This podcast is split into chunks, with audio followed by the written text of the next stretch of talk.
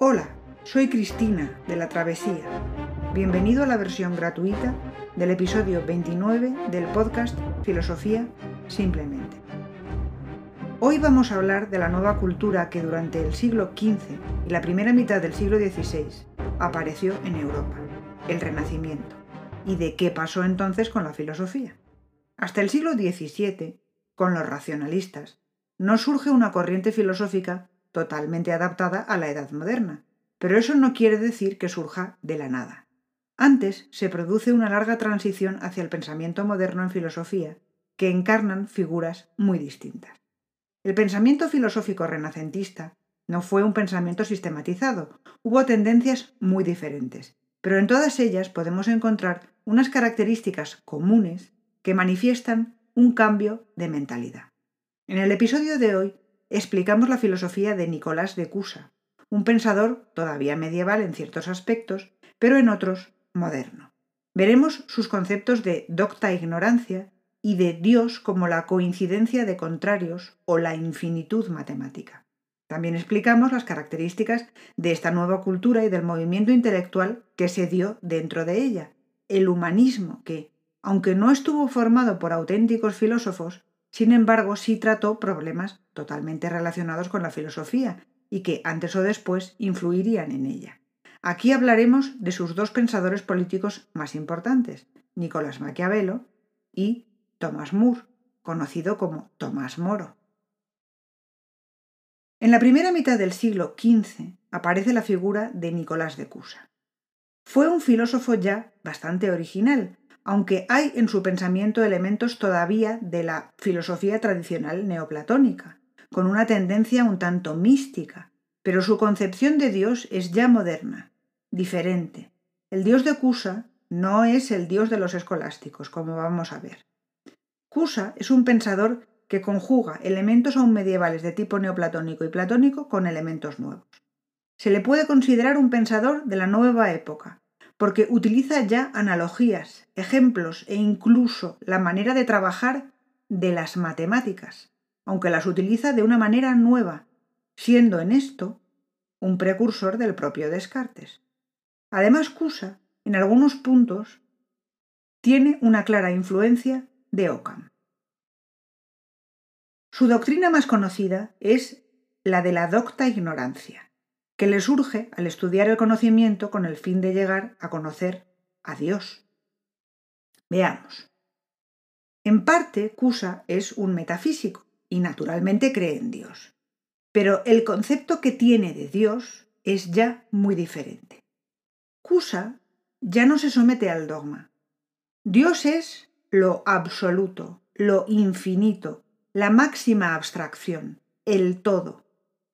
Pero ¿cómo podremos nosotros, seres finitos, conocer lo infinito?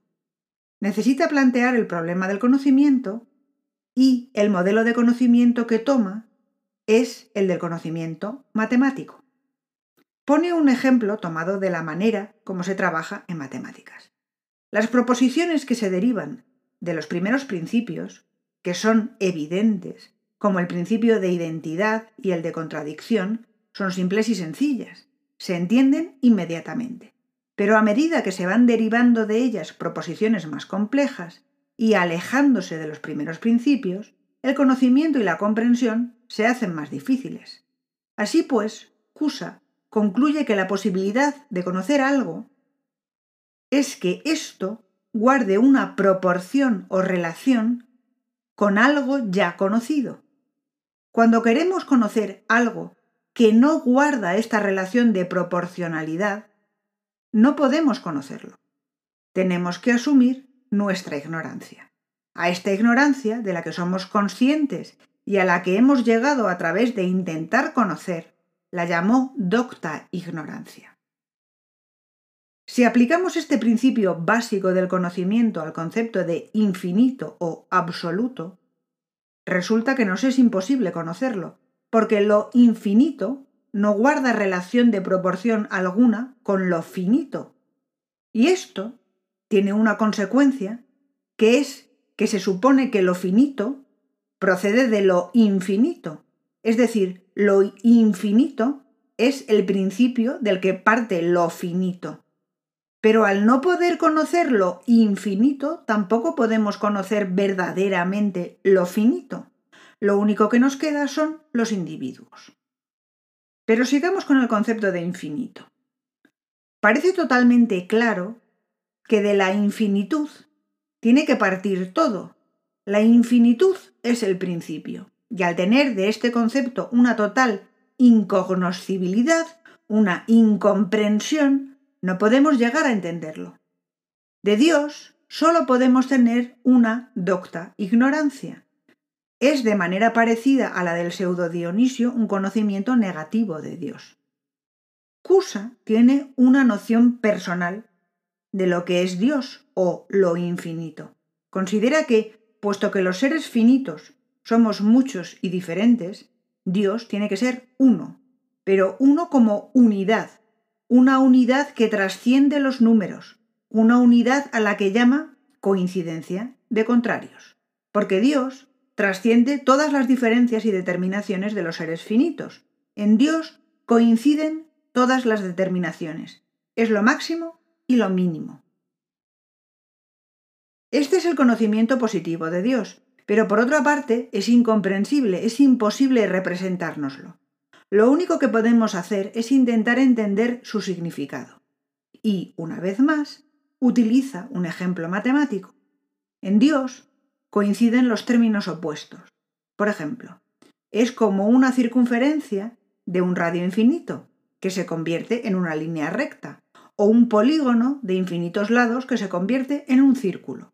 Dios es ese infinito. Esta noción de infinito es ya una noción moderna de Dios. No es el de la escolástica. Este es ya prácticamente el Dios de Descartes, la res infinita. Pero, ¿cómo es que nosotros, seres finitos, podemos tener esta noción de infinito? El concepto de razón que tiene Cusa es un concepto medieval. Si el mundo de los seres finitos ha sido creado por Dios, lo infinito tiene que contener dentro de él, como estructura ontológica, es decir, propia de su ser, la estructura del pensamiento. El hombre, que parte del conocimiento empírico, de la percepción sensible, del puro individuo, tiene en su interior, en el entendimiento, algo también infinito. Las leyes internas del entendimiento tienen una estructura matemática. Ahora está bastante claro. Cusa se manifiesta aquí como un claro antecedente a la filosofía racionalista del siglo XVII, pero lo expresa de una manera mucho más medieval. Ahora vamos a hablar de dos humanistas que dedicaron su pensamiento a la filosofía política, Nicolás Maquiavelo y Thomas More. En el momento en el que vivieron, Europa estaba experimentando un profundo cambio político ya que estaban apareciendo las nuevas monarquías nacionales. A pesar de que son contemporáneos, las ideas políticas de estos dos pensadores son muy diferentes. Maquiavelo tiene un enfoque práctico. Fue el que puso las bases de lo que debe ser un hombre político moderno. Observó la realidad que le rodeaba y captó el valor de la política como arte. Thomas More basó sus reflexiones políticas en la ética, observó la realidad que le rodeaba y llegó a conclusiones opuestas a las de Maquiavelo. Trató de enunciar un ideal frente a la corrupción que amenazaba la sociedad. Los dos tuvieron cargos públicos, pero cayeron en desgracia. A Maquiavelo esto le sirvió para reflexionar sobre las experiencias prácticas que había observado y plasmarlo en su obra para recuperar la posición perdida. Moore fue un hombre de convicciones éticas y religiosas muy profundas, lo que le llevó a morir decapitado por su enfrentamiento con el rey Enrique VIII de Inglaterra. Los dos libros en los que principalmente Maquiavelo expuso sus ideas políticas son El Príncipe y Los discursos sobre la primera década de Tito Livio. El libro de Moore, importante para la filosofía posterior, es Utopía. Ahora vamos a analizar los conceptos importantes del pensamiento de cada uno de ellos. Las ideas políticas de Maquiavelo en gran medida las sacó de su conocimiento personal de César Borgia, un político hábil que ya entendía de manera intuitiva la política como arte, una habilidad especial para saber controlar y manipular las situaciones. Maquiavelo, observador incansable, basó sus ideas políticas en lo que veía y en lo que había estudiado de la historia de las diferentes sociedades. Era un hombre realista. No basó sus teorías en nada de tipo metafísico, sino en la experiencia. Siempre estudió las situaciones reales. Él quería averiguar los mecanismos que guían la política y supo aislar los hechos políticos para analizarlos y construir sus recomendaciones. Quizá la frase que mejor describe lo que hacía Maquiavelo se la debamos a Francis Bacon, quien escribió Mucho debemos a Maquiavelo y a otros como él, que escribieron sobre lo que los hombres hacen, no sobre lo que deben hacer. De su observación y de su lectura de los discursos de Tito Livio, Maquiavelo sacó su idea de que el hombre siempre ha sido y será el mismo. No es ni bueno ni malo. En unos hombres dominan más los vicios que en otros. Pero a lo largo de la historia vemos que el hombre siempre ha sido el mismo. Siempre ha habido corrupción.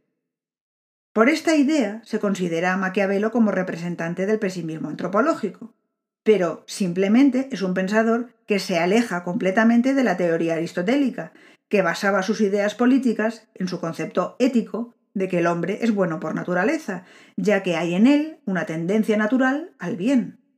Una frase que define muy bien lo que pensaba Maquiavelo sobre la naturaleza del hombre es La mayoría de los hombres olvida más fácilmente la muerte de su padre que la pérdida de su patrimonio. Su teoría política se centra fundamentalmente en el político y el Estado. El político, según Maquiavelo, debe tener unas condiciones especiales para poder acceder al poder y mantenerse en él. En primer lugar, el político debe adaptarse a las situaciones y manipularlas si es necesario, como medios para obtener sus fines. Además, el político debe ser realista y escéptico y dejar la moral a un lado. Pero no es que Maquiavelo diga que todo vale, se debe llegar al poder solo si se obtiene el favor de los ciudadanos. Lo que debe imperar en el político es la utilidad.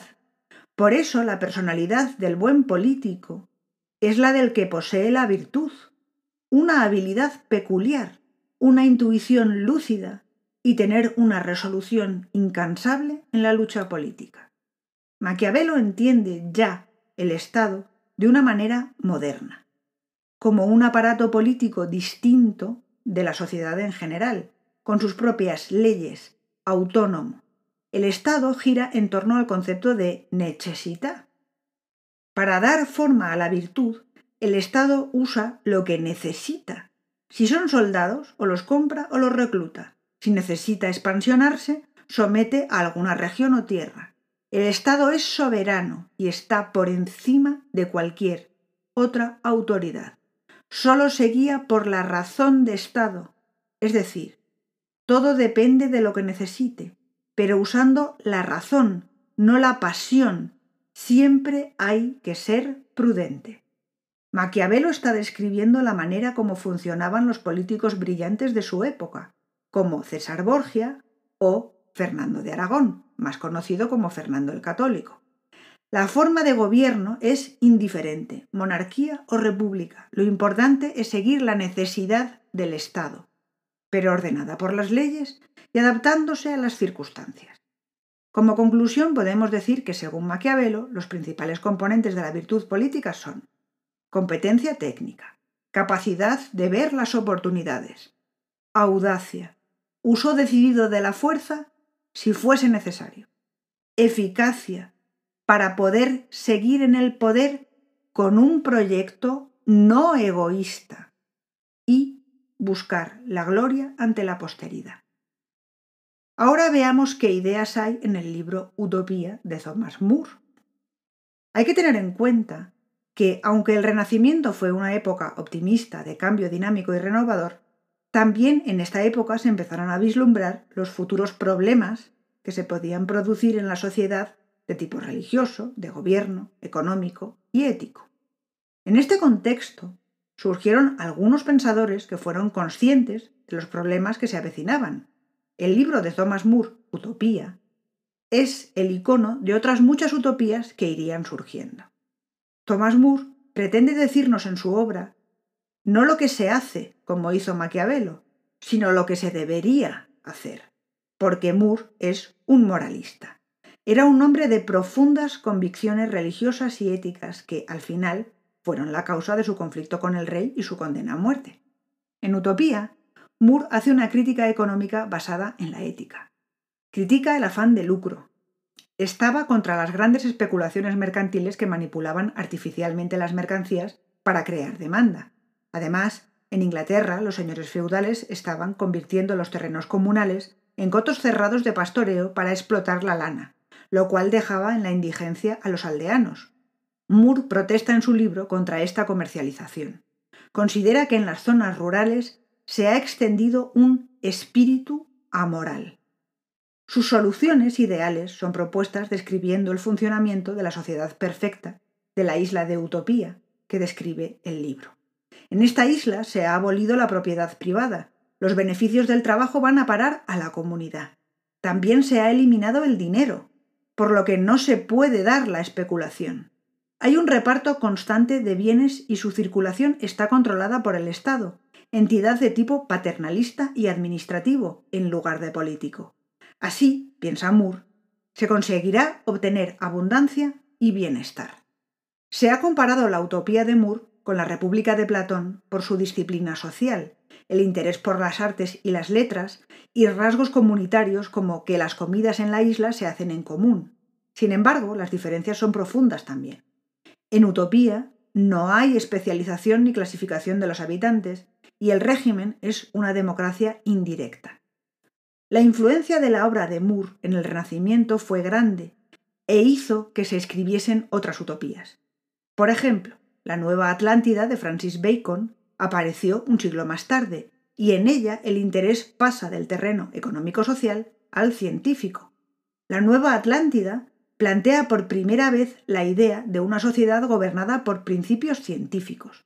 En vez de un filósofo en el poder, lo que presenta Bacon es el ideal de una sociedad que confía en hombres de ciencia porque le parecía que ésta evitaría la corrupción de las costumbres. Si quieres acceder a la versión extendida de este episodio, resolver dudas u obtener otro material adicional, visítanos en Patreon.